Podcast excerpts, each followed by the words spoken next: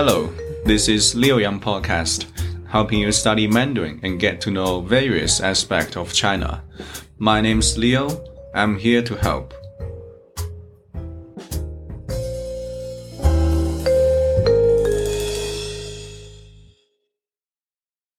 Since it's HSK 1 Chapter 1, you might be a complete beginner. There are a few things you need to know before we get started.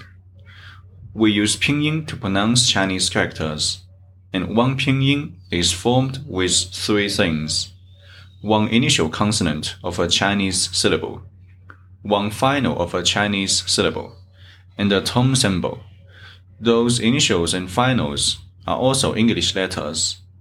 We just pronounce them differently and group those with similar sound to make it easier to learn.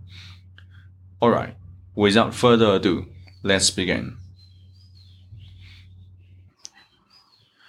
The first part initials B, P, M, F.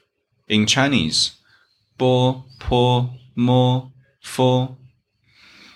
D, T, N, L. In Chinese, D, T, N, L.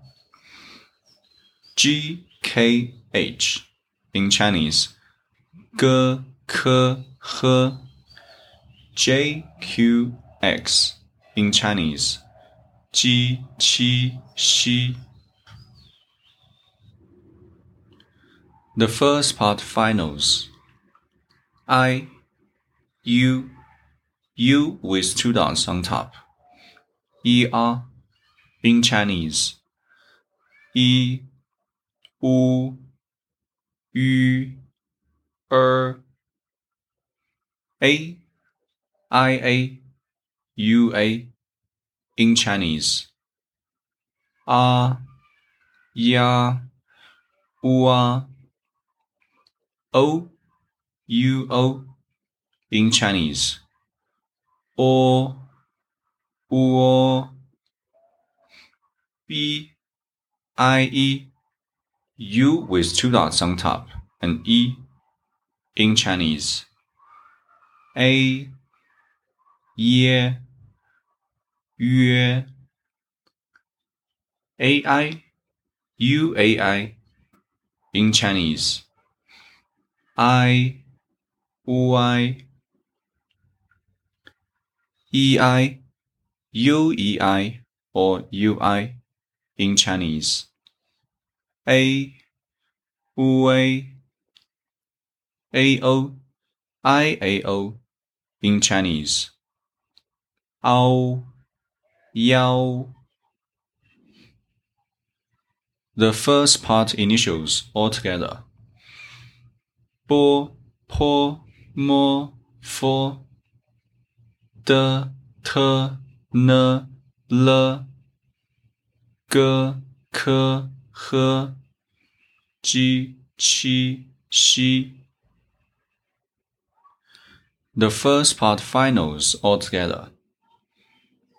I, u, ü, er, a, ya, ua,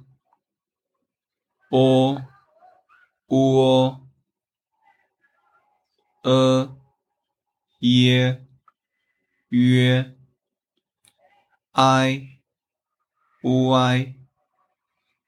a,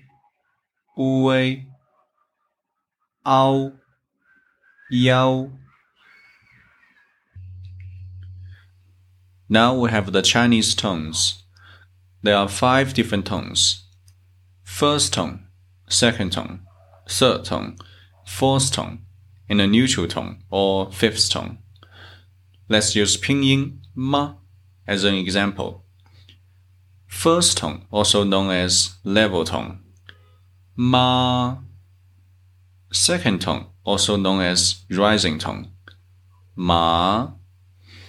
Third tone, also known as falling and rising tone. Ma. Fourth tone, also known as falling tone. Ma. This is HSK 1, Chapter 1. That's all for today. I'm Leo from China. If you like our show, follow us on Spotify or wherever you get your podcast. Learn more at leoyangdiary.com. Thanks for listening. See you next time.